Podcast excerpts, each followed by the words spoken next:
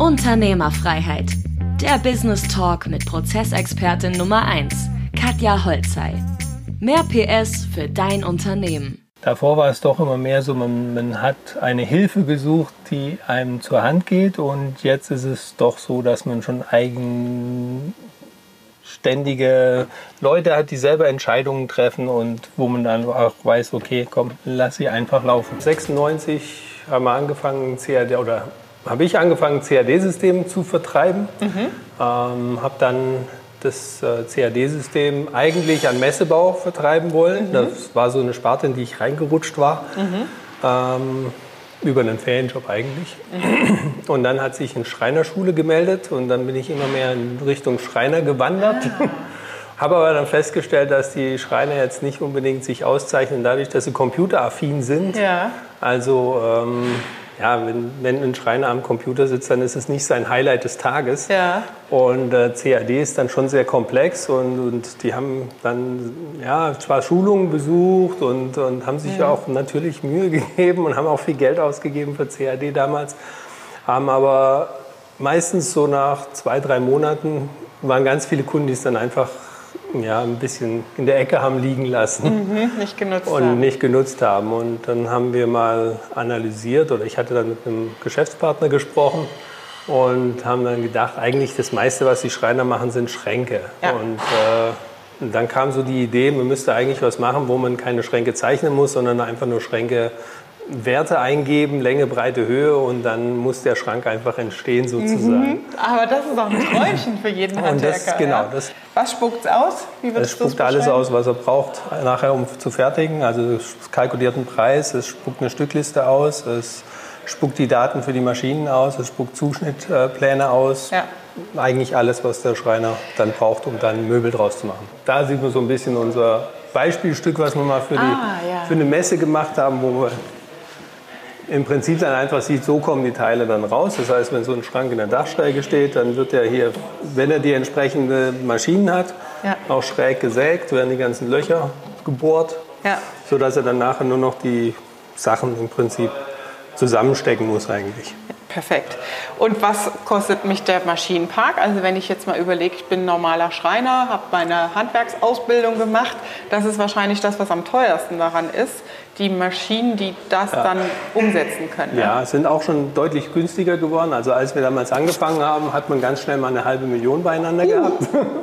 Jetzt mittlerweile gibt es die ersten CNC-Maschinen, ich würde mal sagen, so, wenn man günstig einsteigt, um die 60.000 Euro rum, 50.000 Euro. Es gibt auch noch billigere, aber ja, ja. Aber das Krasse ist ja, dass die Maschine diese Planungssoftware, die ihr anbietet, nicht inne hat. Die kann halt das genau. Technische umsetzen, ja, aber ja. was die Maschine machen soll, das weiß sie nicht. Genau, das ist im Prinzip, also wenn man eine nackte Maschine kauft, sage ich mal so, dann geht man einfach her und programmiert dieses Teil programmiert dieses Teil, programmiert dieses Teil an der Maschine. Ja. Und man muss dann darauf achten, dass dieses Loch, was ich hier an dem Teil programmiere, mit, der, mit diesem Loch, was ich hier programmiere, auch zusammenpasst nachher. Also dass man da nicht irgendwelche, wenn es ein Millimeter weiter drüben ist, dann passt es halt nicht. Ja. Und äh, das ist eben der Vorteil, wenn man jetzt einen Schrank programmiert sozusagen dann kriege ich eben die Löcher so raus, dass sie auch nachher wieder zusammenpassen. Und äh, kann dann auch noch mit den Kanten aufleimen und so weiter. Das ich kann mir sehr gut vorstellen, dass ein Handwerker genau aus diesem Grund schon keinen Bock auf so eine Maschine hat. Weil sich damit so auseinanderzusetzen, dass die Schnitte und die Passformen so auf einen Millimeter genau zusammenpassen, wenn du das selbst in der Maschine programmieren musst, das ist ja Wahnsinn. Ist also das ist ja dann entweder bist du dann so ein großer Schreinerbetrieb, dass ja. du einen CNC-Programmierer eigentlich hast, ja. der das den ganzen Tag macht. Ne?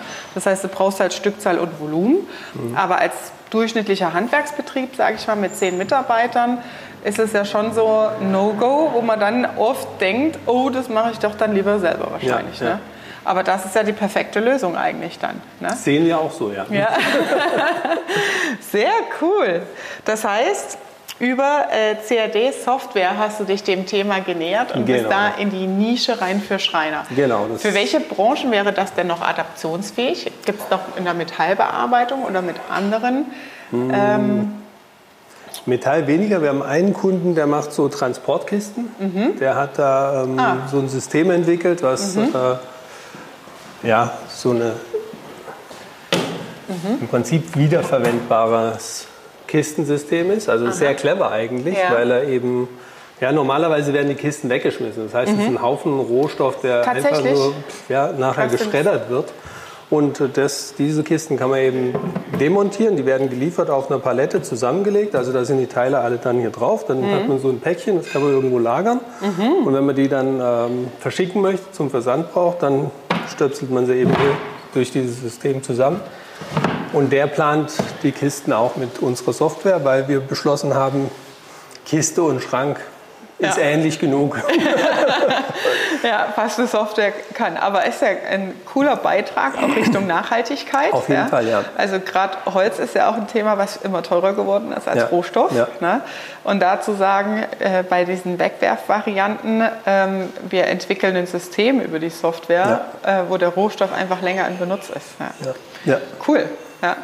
Und es wird dann eben auch CNC gefertigt und mhm. äh, ja, da sind dann die entsprechenden Bohrungen an den Teilen. Also es ist ein bisschen wie ein Schrank, okay. der eben auf dem Rücken liegt. Sehr cool. Dann äh, war das quasi die Gründ das Gründungsszenario. Und was haben wir denn heute? Das ist ja ein sehr, sehr schönes, großes Büro, was wir hier haben. Ja, ja heute haben wir hier ähm, im Prinzip unseren Standort in Lindau mit äh, ja, vier regelmäßigen Mitarbeitern, die hier sind. Alles ist. Perfekt. Ja, genau. Ja, sehr gut. Hier sitzt sozusagen der Vertrieb. Das ist der Ach, Vertrieb. Und, ja, Vertrieb ah, ja. und vertrieblicher Support. Mhm, ich also, wollte gerade sagen, Support er ist auch, ja. äh, der Erste, mit dem die Kunden Kontakt haben, wenn es darum geht, die Software sich mal anzuschauen, also die Demo-Version und so weiter. Ja. Äh, zu installieren. Aber guck mal, was deine Kunden sagen. Seit mein Mann Trunkat, wie spricht man es eigentlich richtig aus? Trunkat. Trunkat. Okay äh, ist er viel besser gelaunt. Dank Trunkart produzi produzieren wir jetzt 14 Dachschrägen-Schränke in unter zwei Wochen. 14. 120.000 Euro Auftrag zu 100% mit Trunkart gefertigt. Sehr geil. Ja, hier ist sozusagen die Zentrale und das Herz von unserem Büro. Hier genau. sitzt das Herz im Büro. ja, ja. Sehr Sie schön. ist die gute Seele des Betriebs auf jeden Fall. Ja, sehr gut. Ja. Und ja, hier haben wir viel Platz und ähm, Gemeinschaftsräume. Es eigentlich nur selten ja. jemand hier, sondern eher beim Kaffee trinken, dass man sich hier trifft. Billard gespielt wird auch weniger in letzter Zeit. Ja. Äh, hier war hier mal gedacht, Meetings so. Ja, hier ja. war es mal gedacht, dass wir Schulungen machen. Als wir umgezogen sind hierher, also Ende 2019 war das, da haben wir angefangen, dass wir uns loslösen wollten von diesen persönlichen Schulungen und wir wollten uns auch loslösen von den, wir fahren zu jemandem hin und mhm. zeigen ihm die Software, haben das also angefangen, alles auf Online umzustellen. Mhm. Und äh, ja, dann hat man hier eben die ganze Infrastruktur auch schon so ausgelegt und dann kam 2020 Corona. Corona. alle sind hier raus. Und bis dahin haben die Kunden sehr viele Probleme damit gehabt, wenn sie online geschult werden sollten oder online eine Vorführung gemacht werden sollte. Sie wollten es physisch? Sie wollten es, dass jemand kommt und dank digital. Corona sind sie alle auf der digitale Welle und wir sind jetzt null Kilometer im Jahr unterwegs. Cool. Und machen keine Schulung irgendwo vor Ort beim Kunden, sondern ja. es findet alles online statt. Sehr cool. Ja, und hier ist so ein Meetingbereich, wo wir uns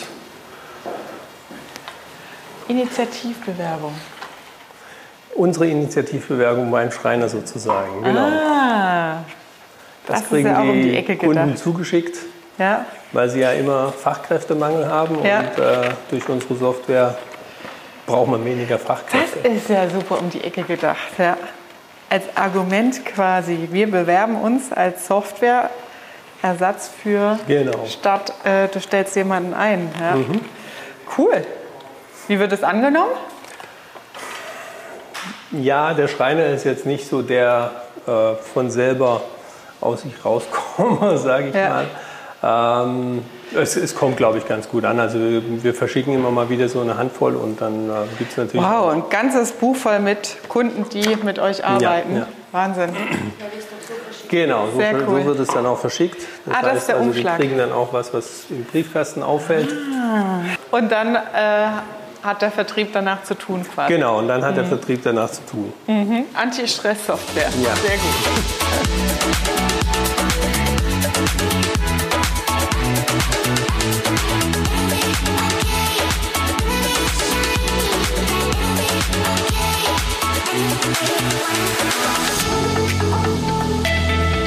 So, der Frank hat sich ein Fokusmobil zugelegt, direkt vor den Toren seiner ja, Unternehmung. Und wir gehen jetzt mal hier ins Fokusmobil rein und gucken, was er da macht. Fokusmobil. Frank, wie bist du auf die Idee gekommen?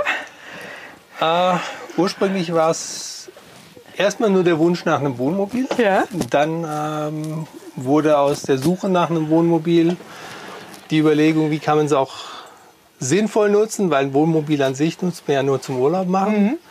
Dann waren wir äh, ja, auf so ein, zwei Messen und haben uns da mal äh, kundig gemacht und haben dann so ein Konzept gefunden, wo man tatsächlich auch drin arbeiten kann. Ah, mhm. Und dadurch, dass das Wohnmobil nicht irgendwo in der Halle steht, sondern eben beim Büro, ja, wenn das Telefon klingelt, ist man auch abgelenkt und deswegen habe ich es jetzt so eingeführt, dass ich morgens als allererstes hier ins Fokusmobil gehe. Da mache ich so anderthalb Stunden das, was ich, wo ich keine Ablenkung für haben möchte, wo ich auch nicht erreichbar bin. Und das hat sich gut eingebürgert. Und danach gehe ich dann hoch und mache den Alltag. Mhm, sehr schön. Wie ist denn für dich diese Veränderung vom äh, ja, Solopreneur war es ja damals auch vom Selbstständigen, jetzt in diese richtige Unternehmerrolle gewesen? Also was hat sich in deinem Denken auch verändert? Hm, hauptsächlich, dass man nicht alles selber machen muss und nicht alles selber machen kann. Mhm.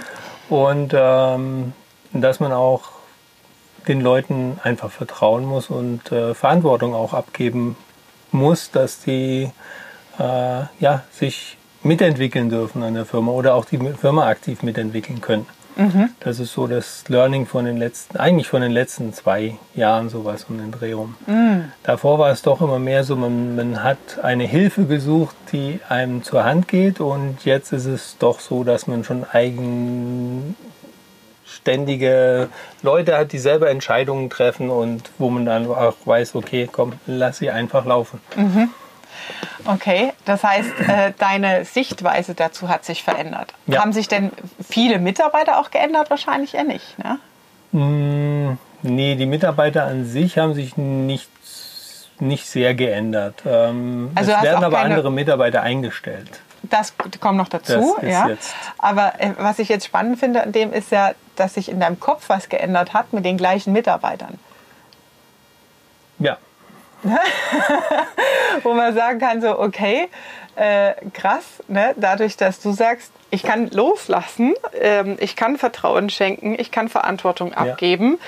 Ja. Ähm, und vorher waren die auch da, aber es hat sich für dich auch anders angefühlt. Ja. Welche Rolle haben dabei Prozesse und Strukturen für dich eigentlich gespielt? Also inwiefern hat dir das dabei geholfen? Ja, eine sehr große Rolle natürlich. Mhm. Ähm, ich sage mal, ohne Prozesse und Strukturen fällt es einem schwerer zu glauben, dass der Laden läuft, wenn man mal nicht da ist. äh, mit den Prozessen weiß man, okay, äh, es läuft in 95 Prozent der Fälle mhm. und äh, in 5 Prozent der Fälle, da wird dann eben von den Mitarbeitern experimentiert und meistens richtig. okay. Ähm, welche Herausforderungen hattest du da konkret, als du angefangen hast, dich mit dem Thema auseinanderzusetzen?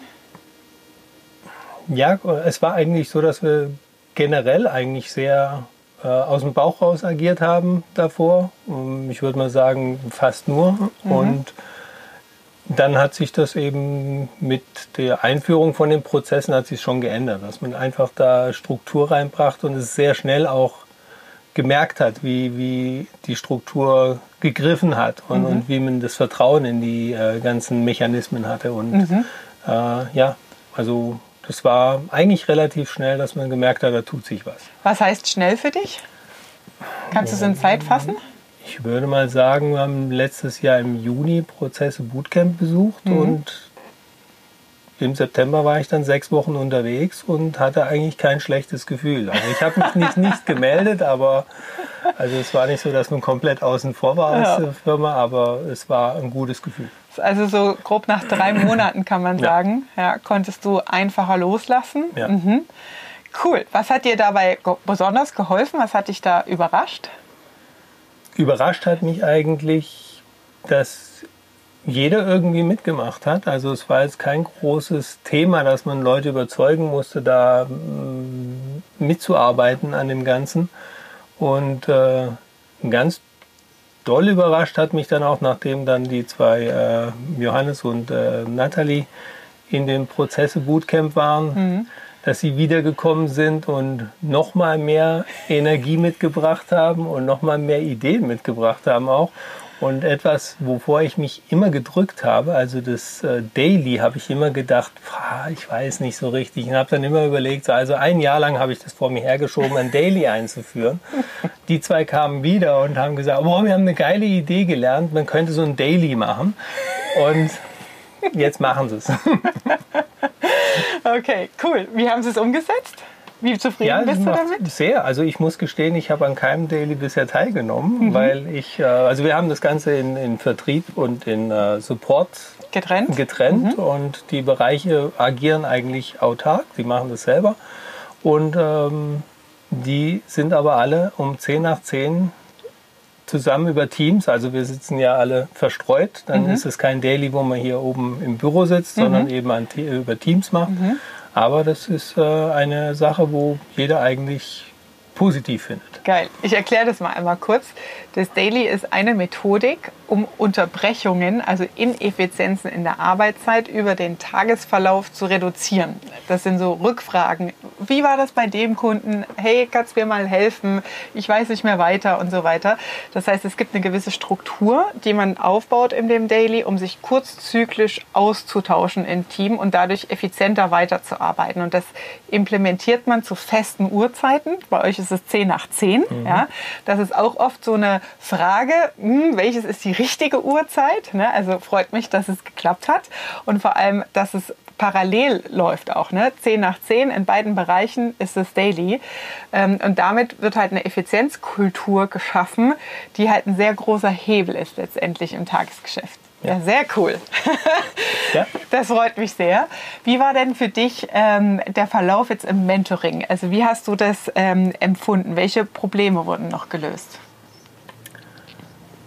Ja, also hilfreich waren immer die aktuellen Tipps, die man eben durch Fragen im, im Webinar mhm. gelöst bekommen hat. Und äh, da fällt mir jetzt, also irgendwas Konkretes wüsste ich jetzt nicht. Es war mhm. jetzt heute, der Tag war extrem hilfreich für unsere aktuelle Thematik, der ist noch im Kopf.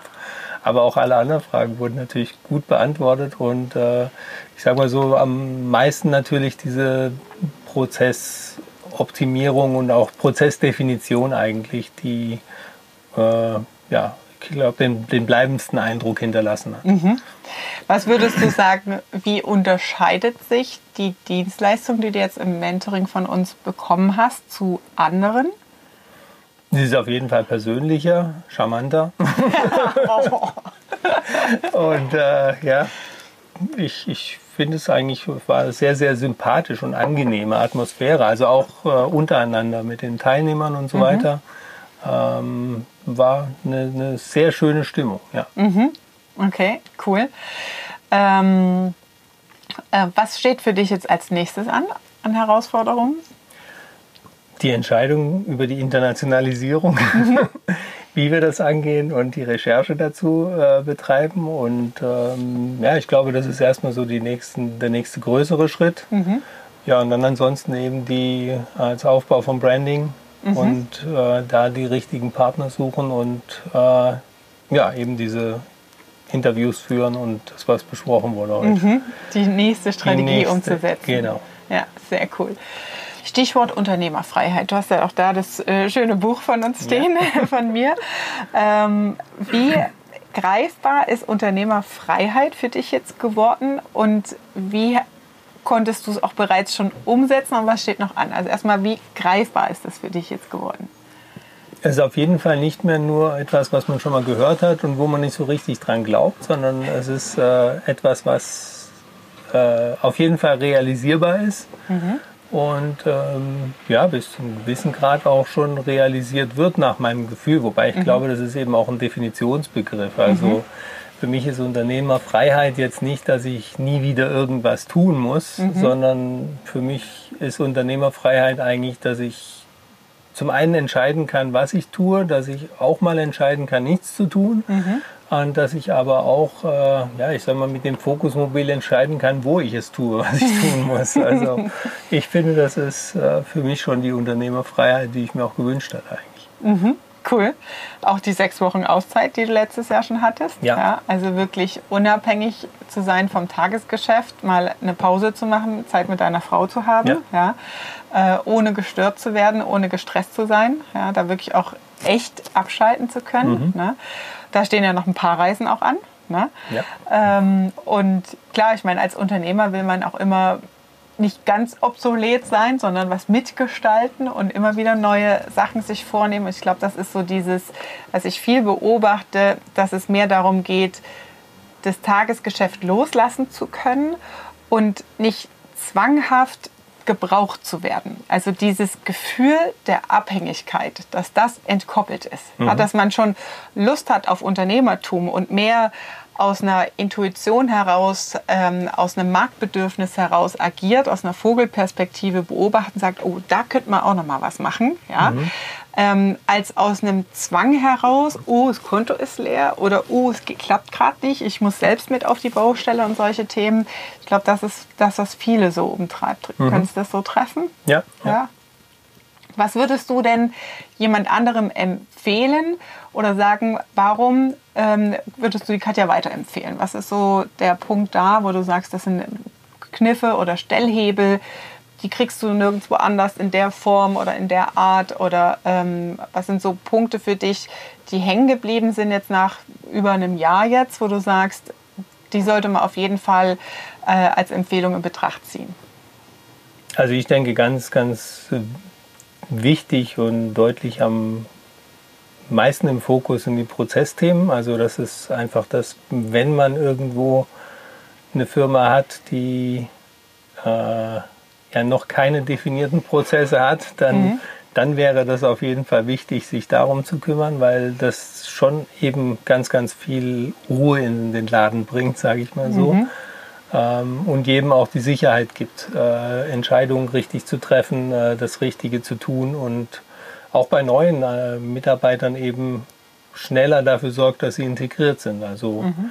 das ist jetzt bei uns auch. Wir haben im letzten Jahr zwei, drei Leute neu eingestellt, die wir nur über Telekonferenz ein Bewerbungsgespräch hatten, die auch die ersten, der erste war drei Monate lang gar nicht bei uns im Betrieb. Den haben mhm. wir zum Strategiewoche, haben wir das erste Mal die Hand geschüttelt sozusagen.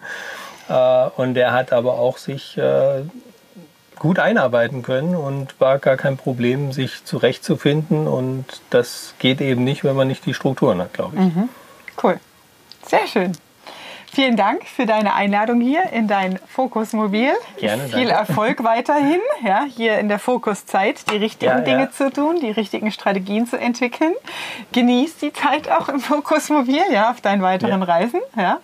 Danke für die Einladung, für den Kaffee. Vielen Dank fürs Kommen. Und alles Gute weiterhin. Ja, Dankeschön. Danke dir. Das war Unternehmerfreiheit. Der Business Talk mit Prozessexpertin Nummer 1, Katja Holzhey. Du willst keine Folge mehr verpassen, um dein Unternehmen mit PS auf die Straße zu bringen? Dann abonniere jetzt den Podcast und folge Katja auf Instagram.